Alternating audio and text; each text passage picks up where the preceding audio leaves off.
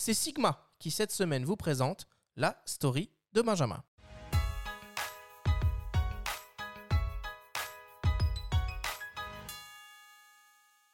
Puisque nous sommes encore nombreux à devoir rester à la maison, je propose une exposition virtuelle composée d'images réalisées en Afrique ces 18 dernières années.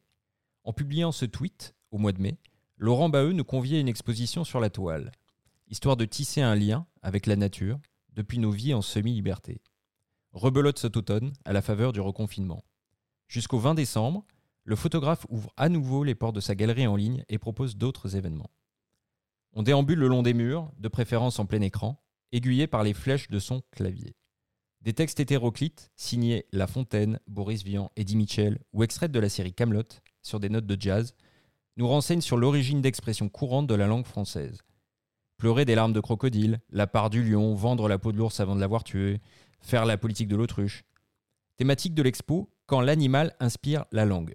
Pertinent prétexte pour admirer ces créatures à l'état sauvage, photographiées dans la savane ou sur la banquise, en noir et blanc, généreusement contrasté. La patte de Laurent Baheux. Derrière les sourires et la tendresse suscitée par ces images, le photographe Poitvin, qui se définit comme un animaliste, nous interpelle sur notre rapport à la nature et aux animaux, dont nous sommes majoritairement coupés, selon lui. Cela saute aux yeux dans une autre expo intitulée Je ne suis pas ce que l'on dit ou fait de moi, également accessible. Cette initiative rappelle que la photographie constitue un langage à part entière et un puissant outil pédagogique.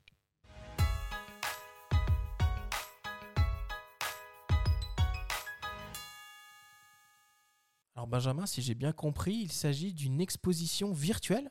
Alors il y a plusieurs expos à voir sur le site de Laurent Baheux directement. Donc c'est une vraie scénographie virtuelle. On affiche en plein écran dans son navigateur l'image et on déambule, littéralement les flèches de son clavier, on déambule le long de l'exposition, on lit les textes, on s'imprègne des images, on peut regarder ça en famille.